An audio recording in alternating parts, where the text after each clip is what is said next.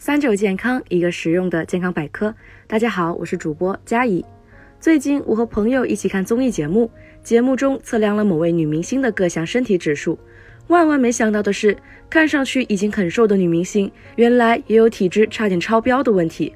那一刻，我和朋友彼此看了看对方身上的肉肉，丧失了测体脂体重的勇气。所以今天借着这个机会，我们一起来了解一下减体脂需要怎么做。它和我们常说的减体重有什么区别？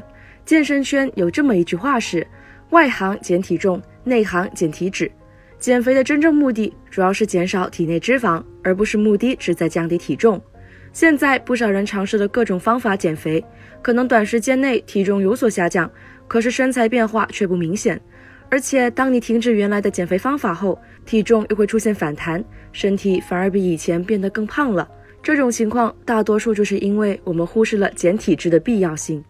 减肥只有减掉身上多余的脂肪，将体脂率控制在标准范围内，才能实现我们真正的目标。目前，成年女性正常的体脂率应该在百分之二十五到百分之二十八之间，男性则应该在百分之十五到百分之十八之间。我们想要规律减体脂，建议做到以下四步：首先，少食多餐，合理降低主食分量。我们可以通过减少每一餐吃的热量，增加一天中的就餐次数，合理降低主食分量。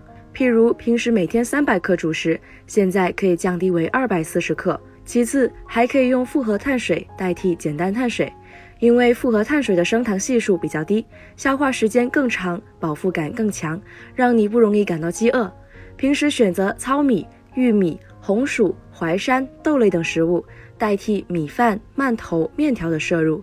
第二，减少高热量食物的摄入，像奶茶、蛋糕、碳酸饮料等等食物，很容易让你的身体摄入热量过多，超出你身体本身代谢所需要的能量，它们会以脂肪的形式储存在你的身体里。第三，选择适合自己的有氧运动，并且循序渐进。有氧运动的选择性很多。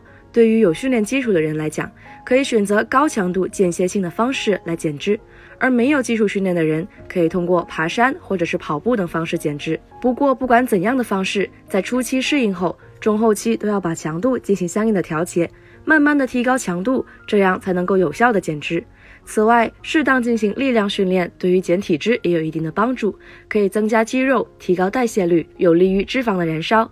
一开始身体比较胖的人，如果只是依靠节食，这样不仅会导致身体功能混乱，身体内分泌平衡打破，也更容易出现反弹的现象。所以，减肥减脂先从建立健康的生活态度开始。我们一起加油！今天的节目也差不多了，我们下期再见。